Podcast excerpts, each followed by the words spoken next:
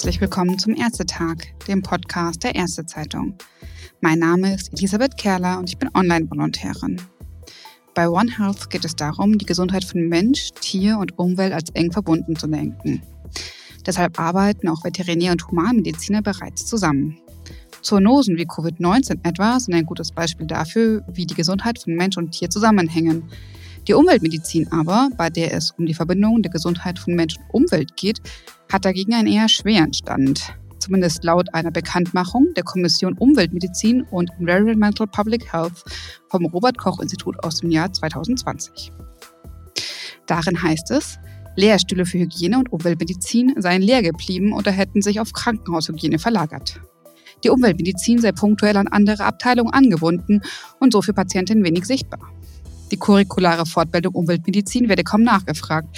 Die Zusatzbezeichnung Umweltmedizin gibt es nicht mehr und das Querschnittsfach klinische Umweltmedizin in der Approbationsordnung für das Medizinstudium sorge nicht für ausreichende umweltmedizinische Kenntnisse für den Transfer in die Praxis. Insgesamt gäbe es so weniger qualifizierte, fundiert ausgebildete UmweltmedizinerInnen in allen Bereichen. Auch die Umweltmedizinerin Professorin Claudia Treidel-Hoffmann hat vor etwa einem Jahr im Ärztetag-Podcast vom schwierigen Stand der Umweltmedizin berichtet. Aber ist das immer noch so, obwohl One Health ja an Aufmerksamkeit gewonnen hat? Das will ich heute von Professorin Claudia Treidel-Hoffmann, Fachärztin für Dermatologie, Venerologie und Allergologie mit der Zusatzbezeichnung Umweltmedizin wissen. Sie ist die Direktorin der Umweltmedizin am Uniklinikum Augsburg und die Institutsdirektorin des Helmholtz-Instituts für Umweltmedizin München. Außerdem hat sie die beiden Bücher Planetary Health und Überhitzt mit herausgegeben. Ich grüße Sie, Frau Professorin Claudia Treidel-Hoffmann. Ja, ich grüße Sie. Welche Bedeutung hat One Health denn konkret für Ihre Arbeit?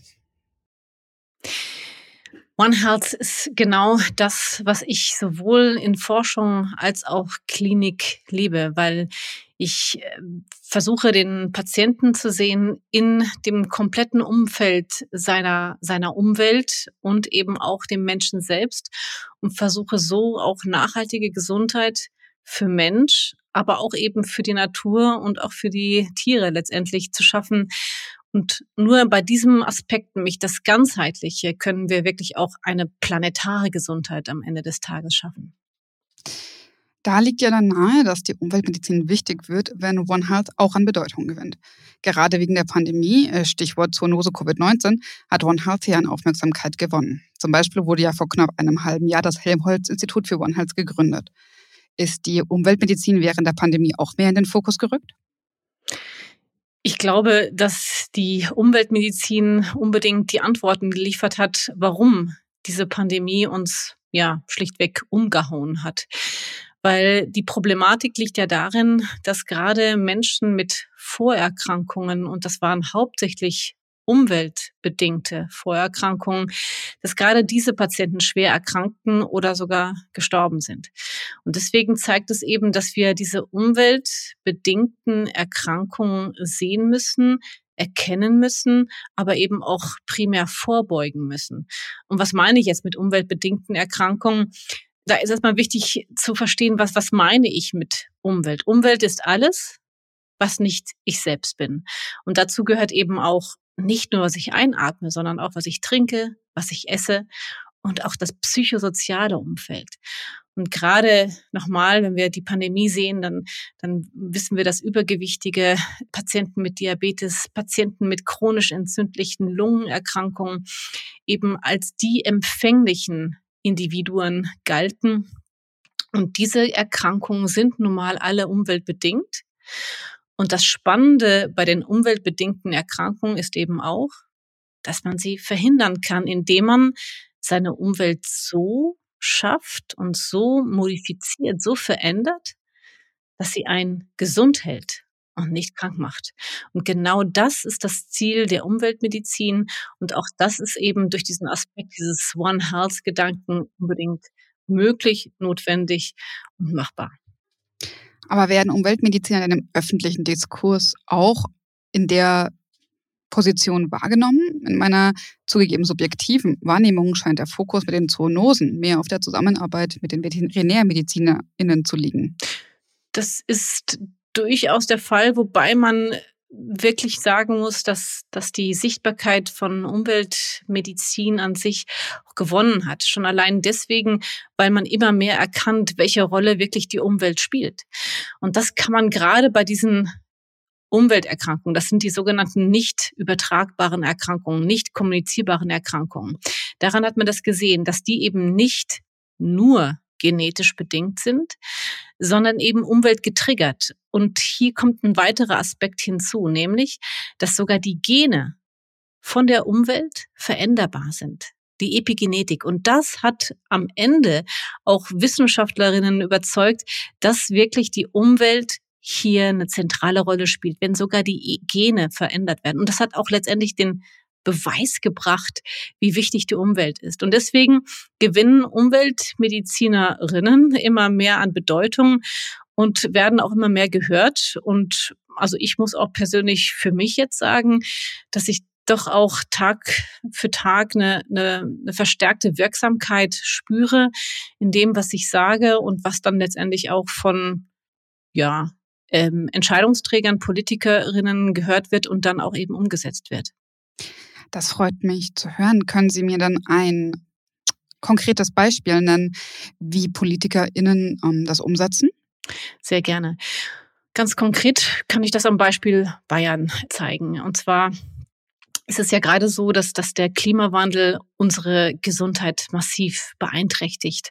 Und das größte Risiko ist die Hitze. Die Hitze, die uns krank macht, aber die auch gerade auch das größte Gesundheitsrisiko darstellt, weil es auch unser Leben nehmen kann.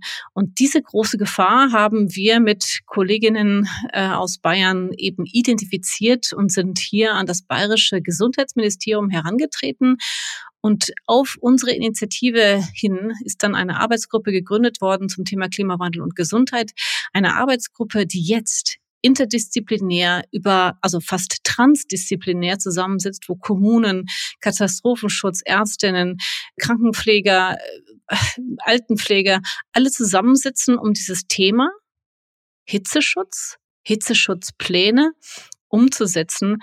Und ich hoffe, dass wir mit Hilfe dieser Arbeitsgruppe im nächsten Jahr zumindest in Bayern dann wirklich umfangreiche Hitzeschutzpläne zur Verfügung haben, um mit Leben zu retten. Drückt sich auch noch in anderen Art und Weisen aus, dass die Umweltmedizin mehr Aufmerksamkeit bekommt? Im Prinzip ist es, ist es ja auch jetzt äh, immer klar, wie stark die Umweltverschmutzung uns krank macht. Und ähm, ein, ein Riesenthema sind eben Allergien hier. Wir, wir wissen immer mehr, wie Umweltschadstoffe, und dazu gehören auch wiederum nicht nur die Schadstoffe in der Luft, wie ultrafeine Partikel, wie Dieselrußpartikel, sondern dazu gehören eben auch Detergenzien. Das heißt also letztendlich Substanzen in, in, in Zahnpasta, in, in, in unserer Seife, in unseren flüssigen Seifen. Diese Detergenzien und Umweltschadstoffe machen unsere Haut löchrig. Das heißt also, sie Sie schädigen die Hautbarriere und führen dann dazu, dass durch die schädigende oder geschädigte Hautbarriere Allergene durchdringen, die dann erst die Allergie machen. Also kurz gesagt, Umweltschadstoffe machen die Haut löchrig und das ist das Einfallstor für die Entwicklung von Allergien.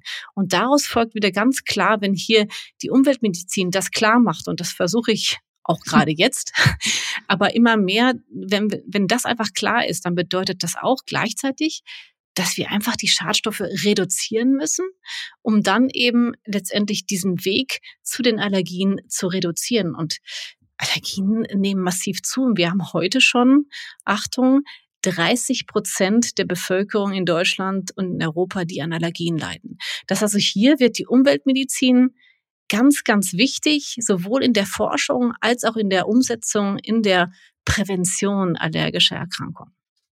Gibt es da denn auch schon Reaktionen, solche Detergenzien zum Beispiel zu vermeiden, eher zu klassifizieren, welche besonders schädlich sind, sowas in die Richtung? Wir sind hier auf dem Weg, letztendlich genau das zum Beispiel auch auf die EU-Ebene zu bringen. Aber das sind Dinge, wo wir jetzt gerade dabei sind. Wir waren jetzt, letzte Woche haben wir mit 70 wirklich Key Opinion Leader aus der ganzen Welt saßen wir zusammen in Davos und haben genau diese Dinge identifiziert. Wir werden das jetzt zusammenschreiben und das eben gerade an Entscheidungsträger bringen, um hier dann letztendlich die Konsequenzen zu ziehen, um dann tatsächlich Präventionsmaßnahmen zu ergreifen. Ja. Und, und auf der einen Seite stehen ja die schädigenden Substanzen, die ganz klar sind. Auf der anderen Seite haben wir eben durch unser modernes Leben, durch, durch Urbanisierung, verlieren wir auch immer mehr diese schützenden Faktoren. Wir wissen zum Beispiel, dass traditionelles Bauernhofleben vor Allergien schützt. Und wir verlieren diese schützenden Faktoren, die sehr viel mit Mikro- und Makrobiodiversität zusammenhängen. Damit meine ich eben die, die mikrobielle Artenvielfalt, in unserer Luft, in unserem Umfeld, im Haushalt, aber auch letztendlich im täglichen Leben, aber auch die Biodiversität der Mikroben auf unserer Haut, in unserem Darm. Und diese Biodiversität, diese Artenvielfalt verlieren wir und das ist parallel zur Entwicklung von, von Allergien. Das heißt also, das schützt dieses diese Diversität schützt und das genau geht verloren. Also zusammengefasst, wir haben eine Zunahme von schädigenden Faktoren, gleichzeitig eine Abnahme von schützenden Faktoren und das führt eben gerade zu der Entwicklung von Allergien, aber auch zu anderen nicht übertragbaren Erkrankungen. Nun haben Sie ja schon gesagt, dass das ja auch zunehmend von der Politik wahrgenommen wird, dass Sie den Eindruck haben, dass was Sie sagen auch mehr Auswirkungen hat. Wie würden Sie denn jetzt den Stand der Umweltmedizin beschreiben? Hat sich denn da auch schon in den Forschungsinstituten was geändert? Also wir haben ja in München, das Helmholtz-Zentrum München, was sich gerade zum Thema umweltbedingte Erkrankungen identifiziert, also gerade auch dazu bekennt. Es gibt wirklich Leuchttürme in Deutschland. Das ist eben einmal München, aber sicherlich auch in Leipzig oder eben dieses One Health Institut der Helmholtz-Gemeinschaft. Das heißt, es gibt einzelne Leuchttürme, aber ich glaube, dass insgesamt die Umwelt noch mehr in diese Gleichung mit reingezogen werden muss und nicht nur in der Forschung, sondern eben auch, wenn wir darüber nachdenken, wie ist das denn Umwelt und klinische Studien? Also ich kenne keine einzige klinische Studie, wo der Faktor Umwelt in die Effektivität eines Arzneimittels mit in die Gleichung gezogen wird. Also wer schaut denn nach, ob das Arzneimittel jetzt gegeben wurde bei 40 Grad Außentemperatur oder 20 Grad Außentemperatur oder ob es im Januar oder im Dezember gegeben wurde. Es wird alles zusammengeschmissen und wird geschaut, wie wirkt das Medikament. Aber dieser Faktor Umwelt muss unbedingt mit in Erwägung gezogen werden und muss eben auch geschaut werden, inwiefern beeinträchtigt das die Wirksamkeit von Medikamenten. Und das ist etwas, was noch überhaupt gar nicht angekommen ist. Was müsste da passieren, damit es ankommt? Das Bewusstsein muss erstmal geschärft werden. Also viele sagen dann, also wenn ich das so berichte, dann sagen alle, ja, stimmt eigentlich. Aber drüber nachdenken tut keiner. Das heißt also, es muss einfach ganz viel Education, es muss einfach auch das Bewusstsein geschärft werden um letztendlich das dann auch in die Umsetzung zu bringen. Das heißt also, ich, ich muss noch mehr Podcasts machen, damit die Leute das einfach mitnehmen und natürlich dann auch letztendlich in der Pharmaindustrie auch dieses, dieses Bewusstsein erwächst. Es ist natürlich so, es macht das alles noch ein bisschen komplexer, ja, weil das sind dann sogenannte multidimensionale Analysen in Zeit und Raum, die durchaus eine bioinformatische Herausforderung darstellen. Aber wir haben jetzt auch heute mit, mit Werkzeugen der, der künstlichen Intelligenz zum Beispiel, äh, haben wir natürlich Möglichkeiten, genau das in seiner Komplexität auch weiter zu analysieren. Also der Anfang ist die Aufklärung, das Bewusstsein und dann die Umsetzung. Von wem würden Sie sich denn Unterstützung wünschen? Ganz konkret. Im Bereich der Umweltmedizin und Bereich der Prävention ist doch am ehesten der Staat und gerade die Krankenkassen sind hier unbedingt in der Pflicht. Und hier muss man natürlich auch sagen, es ist eigentlich auch die vornehme Aufgabe der, der Krankenkassen, gerade Prävention zu betreiben, weil jetzt mal unter uns gesagt, ist es ja auch, Prävention ist nichts anderes als auch ein Kosten, Reduktionsfaktor für die Krankenkassen, weil sie ja dadurch äh, letztendlich weniger Erkrankte hoffentlich hinterher haben. Das also das ist wirklich eine, eine Kern, Kerngeschäft der Krankenkassen und der Politik.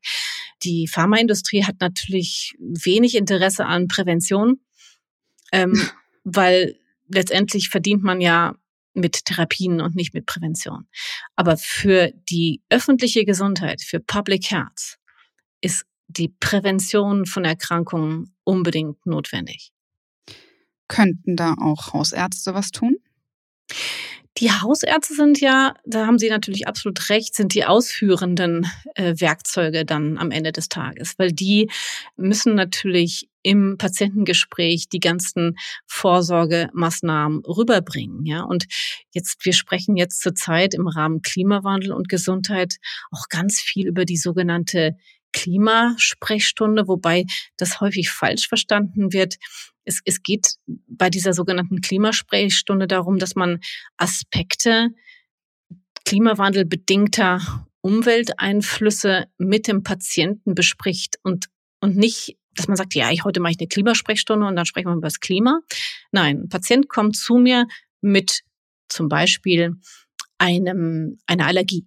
Ja, und dann sage ich, gut, Ihre Allergie kann ich behandeln, therapieren durch die und die Aspekte. Ich kann ihnen ähm, das und das Medikament geben oder ich kann eine spezifische Immuntherapie machen. Gleichzeitig kommen durch diese Erkrankung diese Faktoren auf sie zu durch den Klimawandel.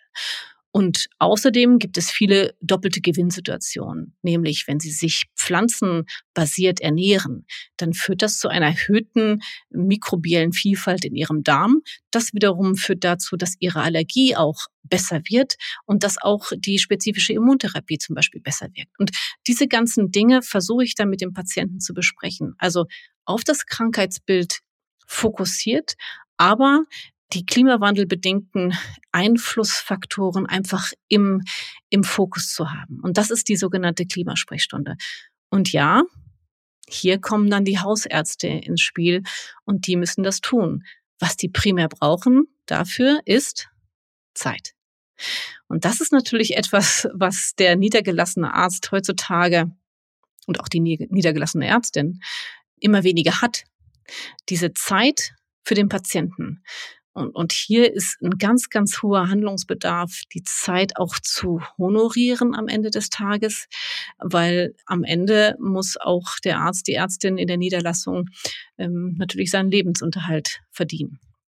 Das heißt, die Zeit ist ein ganz wichtiger Faktor. Ja, das verstehe ich. Wir haben auch schon über verschiedene Modelle für Klimasprechstunden berichtet. Aber würden Sie denken, dass es mehr Umweltmediziner braucht, damit die spezifischen Aufgaben der Umweltmedizin auch weiter ausgeführt werden können? Also ich glaube, dass die Umweltmedizin sowohl in die universitäre Ausbildung als auch es muss es muss auch mehr Lehrstühle letztendlich für Umweltmedizin geben. Aber letztendlich muss die Tendenz dahin gehen, dass das sowohl der Internist, die Chirurgin, der Dermatologe, die Hals-Nasen-Ohrenärztin muss sowohl ihre oder seine Disziplin vertreten, als auch Umweltmediziner mhm. sein. Also die Umweltmedizin ist ein klassisches Querschnittsfach. Ich, ich kann jetzt als Dermatologin und Umweltmedizinerin jetzt ja keinen Bluthochdruck behandeln. Ja, das muss schon in der Hand des Internisten oder der Internistin bleiben. Und das zeigt einfach, dass, dass jeder Arzt so ein bisschen Umweltmedizinerin sein muss? Ich habe vor unserem Gespräch bereits mit Claire Pleimelding von der Bundesvertretung der Medizinstudierenden in Deutschland äh, gesprochen. Und sie hat sehr deutlich gemacht, wie wichtig One Health den Medizinstudierenden ist und dass sie das Thema gerne weiter in der Lehre verankert hätten. Allerdings hat sie da vor allem von der Zusammenarbeit mit den VeterinärmedizinerInnen gesprochen. Da frage ich mich, wie sichtbar ist denn die Umweltmedizin für die Medizinstudierenden, abgesehen vom Querschnittsfach klinische Umweltmedizin hinaus? Ich glaube, noch nicht ausreichend. Aus meiner eigenen Erfahrung habe ich jetzt auch selbst seit 2013 auch selbst so eine, eine gewisse Mutation erlebt, sowohl bei mir als auch bei den Studierenden. Also als ich meine ersten Umweltmedizin-Vorlesungen gehalten habe, war auch bei den Studierenden so ein bisschen eine Skepsis, meine, was, was ist das jetzt? Ja, die war voll, die Umweltmedizin-Vorlesung, weil es eine Pflichtvorlesung war. Aber je mehr ich mich dann auch reingedacht habe in diese Vorlesung und sicherlich auch, ja, man wird natürlich auch besser Learning by Doing letztendlich, ähm, habe ich dann mit der Zeit also auch ein verstärktes Bewusstsein und auch ein wirklich ja fast so ein Wunsch der der Studierenden empfunden, da mehr einzutauchen. Und äh, letztendlich kam da auch ja nach nach drei vier Jahren kam da eine hohe Dynamik von den Studierenden selbst, dass die dann sich in Workshops einbringen wollten, dann auch äh, selbst Initiativen ergriffen haben, dann natürlich äh, natürlich auch House for Future mit aktiv waren. Und das war jetzt ein wirklich ein sehr, sehr produktives Miteinander, wo ich selbst viel gelernt habe, aber ich glaube, wo wir auch miteinander einfach einen Schritt nach vorne gegangen sind, weil Umweltmedizin, Klimaschutz ist natürlich am Ende auch etwas, was sowohl für die Patientin wichtig ist, aber am Ende bedeutet das ja auch natürlich eine, eine eigene Transformation. Also zum Beispiel vermeide ich jetzt total Dienstreisen, die, die jetzt mit Fliegen verbunden sind. Ja, das also ich, ich selbst versuche natürlich auch mich selbst zu transformieren und eben Klimaschutz zu betreiben im täglichen Leben. Oder wir haben jetzt gerade mit unserem Labor eine Initiative Green Lab entwickelt. Ja, mhm. also wir, wir versuchen natürlich unser Labor auch CO2 neutraler zu gestalten und haben jetzt gerade auch so eine Freezer Challenge gewonnen, wo wir ganz viel CO2 eingespart haben, indem wir unsere minus 80 Grad Kühlschränke auf minus 70 Grad zum Beispiel gebracht haben, was ausreicht für unsere Bioproben. Also bedeutet, Klimaschutz, Umweltmedizin sind Dinge, die über die Lehre, über den Patienten, aber am Ende auch bei jedem selbst ankommen. Also beschäftigt einen im Prinzip von morgens bis abends. Dann würden Sie es nicht für nötig sehen, dass die Umweltmedizin als Teil von One Health vielleicht in der Approbationsordnung, die ja neu aufgelegt wird, verankert wird? Unbedingt würde ich das für notwendig ansehen. Also es, es ist schon viel passiert, die Notwendigkeit ist da beziehungsweise die, die, die Sichtbarkeit ist da, aber letztendlich die Implementierung ist noch nicht da. Ich würde aber, glaube ich, eher diese, diese planetare Gesundheit reinbringen. Und, und genau das wird ja derzeit auch schon gemacht. Wir sind gerade schon dabei, auch Aspekte der planetaren Gesundheit mit in den Fragenkatalog zum Beispiel vom IMPP mit reinzubringen. Aber das sind alles Anfänge, die sicherlich noch verbesserungswürdig sind. Bei planetarer Gesundheit, aber auch bei One Health geht es ja sehr um Inter- und auch Transdisziplinarität und das gehört ja auch gewissermaßen zum Image der Umweltmedizin. Denken Sie, diese Inter- und Transdisziplinarität macht es schwieriger, die Umweltmedizin für One Health oder planetare Gesundheit in die Lehre einzubringen? Es ist eine Herausforderung, sicherlich. Inter- und transdisziplinäre Arbeit ist immer immer eine Herausforderung, weil man, es ist wirklich wie so wie im Turm zu Babel, man spricht unterschiedliche Sprachen. Und man muss versuchen, in einer einheitlichen Sprache zu sprechen, aber das, das, das bedeutet eben auch, man muss das üben und man muss es aber auch leben. Und wir leben das in Augsburg zusammen in dem Zentrum für Klimaresilienz, wo wir wirklich mit, mit allen Fakultäten der Universität Augsburg zusammensitzen und das Thema Anpassung an den Klimawandel, Klimaresilienz zu leben, nicht nur zu leben, sondern zu erforschen und dann eben auch in die Bevölkerung zu bringen. Das ist aber eine tägliche Herausforderung wo wir auch noch nicht das Konzept des finalen Erfolges gefunden haben. Aber wir sind dran. Aber klar, es geht nur transdisziplinär und es ist eine Herausforderung. Ich kann mir vorstellen, dass das ja schon am Thema des Klimawandels selbst hängt, der ja so viele Facetten hat, die traditionell betrachtet eigentlich von sehr vielen unterschiedlichen Disziplinen untersucht werden. Wenn die dann zusammenkommen müssen, ist das bestimmt nicht einfach. Wie sieht denn das Arbeiten in der Umweltmedizin bis jetzt aus? ForscherInnen, zumindest früher, hingen ja gewissermaßen an den Instituten und sind da, da tendenziell auch eher nicht rausgegangen. Gibt es jetzt Neugierde? Ich kann es einfach mal auch wieder an meinem Beispiel nennen. Also ich habe ja primär einen Lehrstuhl für Umweltmedizin, aber als ich den Ruf bekam auf diesen Lehrstuhl für Umweltmedizin, bin ich wiederum ans Klinikum Augsburg herangetreten. Ich habe gesagt, ja, ich komme gerne und übernehme diesen Lehrstuhl für Umweltmedizin, muss aber gleichzeitig eine klinische Position hier haben, weil ich nur wirklich auch diese Umweltmedizin in die Translation bringen kann, wenn ich sowohl ärztlich tätig bin, als auch in der Forschung, weil ich Fragen von dem Patienten in die Forschung bringe und Antworten aus der Forschung wieder zum Patienten zurückführe. Und genauso muss Umweltmedizin passieren. Umweltmedizin kann weder ein rein klinisches noch ein rein Forscherfach sein. Es muss diese Kombination sein. Diese Translation kann nur in dieser Kombination aus Forschung und Klinik funktionieren. Und deswegen empfinde ich meine Situation wirklich als ein Sechser im Lotto. Diese Möglichkeiten, die ich habe in Augsburg, sind fantastisch und lassen mich jeden Morgen freudig aufwachen und ans Werk gehen. Und das Gleiche gilt für meine Mitarbeiter und Mitarbeiterinnen. Das ist eine ganz, ganz hohe Motivation drin, weil wir eben und jeder so für sich seine Wirksamkeit spürt in diesem Mitarbeiten an der öffentlichen Gesundheit. Und das macht Spaß. Und dabei sind ja bestimmt nicht nur UmweltmedizinerInnen beteiligt, oder? Welche anderen Disziplinen machen denn auch mit, dürfen auch Teil am Spaß haben. Ja, genau. Das, das sieht man auch wiederum bei mir im Institut. Ich habe Ernährungswissenschaftlerinnen, ich habe äh, Biologinnen, ich habe Medizinerinnen, ich, ich habe Bioinformatikerinnen, also Meteorologinnen. Ich habe wirklich ein ganz, ganz breites Feld, dann komplettiert durch Geografinnen, es ist, es ist wirklich ein buntes Bild, ein ganz bunter Strauß, den wir haben bei uns in Augsburg. Und genau das braucht die Umweltmedizin und, und nicht nur unterschiedliche Disziplinen, äh, Disziplinen, wir brauchen auch unterschiedliche Kulturen. Ich habe auch ein ganz buntes Bild von Menschen aus der ganzen Welt, die bei mir mitarbeiten. Und genau das bringt das nämlich, weil wir auch natürlich lokale Lösungen brauchen für unterschiedliche Probleme. Und auch die versuchen wir mit unseren Kooperationspartnern natürlich. Wir können nicht alle Probleme der Welt lösen, mhm. aber mit unseren Kooperationspartnern versuchen wir, die zu identifizieren und dann anzugehen. Also haben wir da einen wunderbaren Quell der neuen Forscherkultur in Augsburg?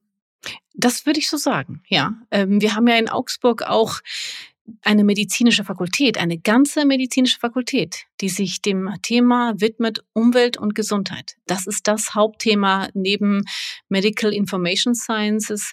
Das heißt, wir haben hier eine medizinische Fakultät und das ist einmalig in Deutschland, wenn nicht sogar Europa, dass sich eine medizinische Fakultät diesem Thema Umwelt und Gesundheit widmet. Und das ist ein Konzept, was auch vom Wissenschaftsrat hoch gelobt wurde, weil es eben so zeitgemäß ist, weil es ganz klar ist, was uns heute krank macht, sind Umweltfaktoren. Und was uns am Ende die Lebensqualität nimmt, sind Umweltfaktoren. Und was uns das frühzeitige Ableben eben äh, bringt, sind Umweltfaktoren. Und was das alles eben lösen kann, ist eine Modifizierung von Umweltfaktoren. Und deswegen ist es so fantastisch, dass wir uns in Augsburg diesem Thema mit einer ganzen medizinischen Fakultät widmen können. Also haben wir da ein äh, super aktuelles Thema, das extrem relevant ist, bei dem Menschen aus der ganzen Welt, aus unterschiedlichsten Bereichen zusammenarbeiten und das von der Forschung bis zum Krankenbett. Das müsste doch Forschungsgelder anziehen wie Honig. Bienen? Nein. Äh, das, das stimmt natürlich auch, ja. Und ähm, ich bin durchaus eine bescheidene Person, aber wir haben durchaus jetzt relativ große Erfolge, was die Drittmitteleinwerbung anbetrifft. Und gerade auch die Kombination aus der Pandemie plus Umweltfaktoren hat jetzt auch nochmal dazu geführt, dass man uns einige Forschungsaufträge äh, wirklich gegeben hat. Und auch das, das Helmholtz-Zentrum München ist hier wirklich fantastisch, was das, was die Einwerbung von Drittmitteln anbetrifft. Äh, da gibt's große EU-Projekte, die äh, letztendlich nach ans Helmholtz-Zentrum München gegangen sind. Und wir sind auch Teil eines großen BMBF-Core zum Thema Nahrungsmittelallergien, was auch aus München geführt wird. Das heißt also, der Großraum München oder der Großraum Augsburg als Augsburgerin ist hier sicherlich zum Thema Umwelt und Gesundheit sehr, sehr stark, was Drittmitteleinwerbung anbetrifft. Ja. Gibt es da ein Projekt, das Ihnen besonders am Herzen liegt? Da gibt's letztendlich mindestens ein Projekt. Eins zum Beispiel ist von der Helmholtz-Gemeinschaft, das ist für das Wappnen für die nächste Pandemie. Das ist Correro, so heißt das. Da geht es um Aerosole und Einfluss von Umweltfaktoren auf die Aerosole und die Übertragung von Coronaviren. Und am Ende, wie kann ich das Virus im Aerosol kontrollieren, damit überhaupt keine Übertragung passiert? Und das ist, das ist ein Konsortium, was ich als Sprecherin führen darf.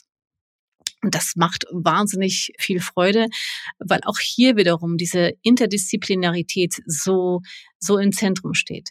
Weil auch hier wiederum es ganz klar ist, dass wir hier nur mit Ingenieuren, mit Aerosolforschern zusammenarbeiten können, mit Mediziner, Virologen. Das ist wirklich auch ein ganz bunter, bunter Haufen von Wissenschaftlerinnen, und wir versuchen hier wirklich Lösungen zu finden, gerade in Bezug auf das Wappnen, auf die nächste, nächste Pandemie. Und da ist diese Kombination aus Infektiologie und Umweltmedizin auch etwas, was sicherlich auch dazu geführt hat, dass wir hier den Zuschlag bekommen haben für dieses Konsortium.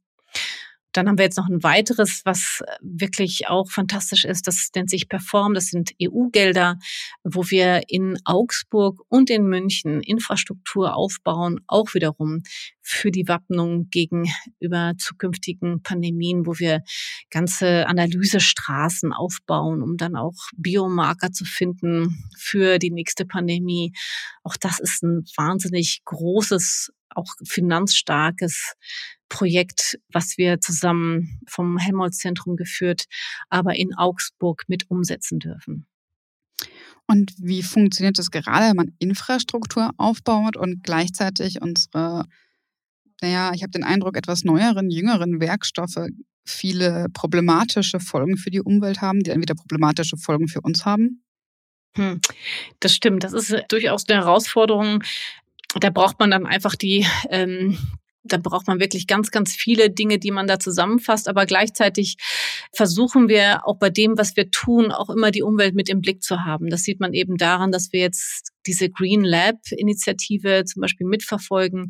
Also wir haben dieses, diesen Aspekt, was, was tut das eigentlich, was wir oder was bringt das oder was ja schädigt und wie schädigt sich das die Umwelt, was wir gerade tun, das haben wir mit im Blick und versuchen hier zum Beispiel auch um durch das Einsparen von Strom zum Beispiel auch hier unseren Beitrag zu leisten.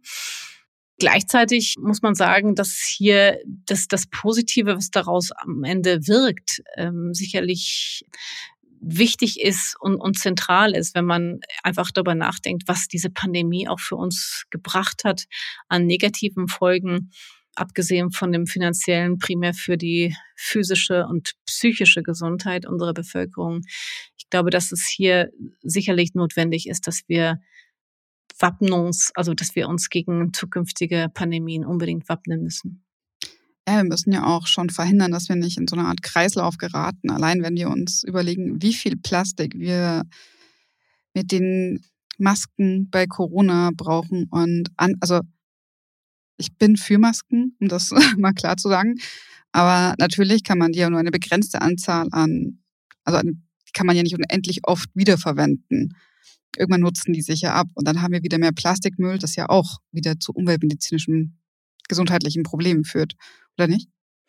Ja, das ist absolut richtig. Und da muss man natürlich einfach so, so ein Mittelmaß finden. Es, man muss natürlich auch hier durch moderne Materialien letztendlich, die vielleicht auch wiederverwertbar sind, zum Beispiel, muss man hier vielleicht auch nachhaltige Masken schaffen. Gleichzeitig muss man auch das Bewusstsein stärken, dass, dass Masken eben schon zwei, dreimal zu verwenden sind, aber natürlich nicht unbedingt, also unbedingt nicht auf die Straße geschmissen werden.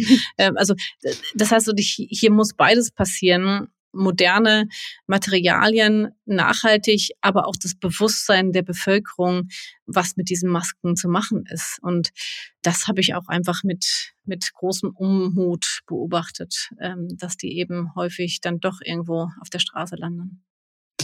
Gut, gibt es dann sonst noch etwas, das Sie allen, die zuhören, mitteilen möchten? Die, es ist so klar, dass das Umwelt krank macht, aber das Umwelt auch gesund hält.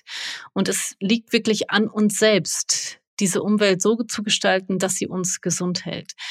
Und in, in Bezug auf Umwelterkrankungen ist wirklich jeder und jede seine eigene Ärztin, sein eigener Arzt.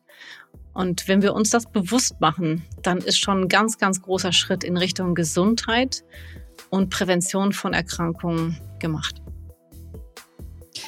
Vielen Dank, Frau Professorin Claudia Treidel-Hoffmann, für das Gespräch und allen, die zuhören, für Ihr Interesse. Ja, vielen Dank.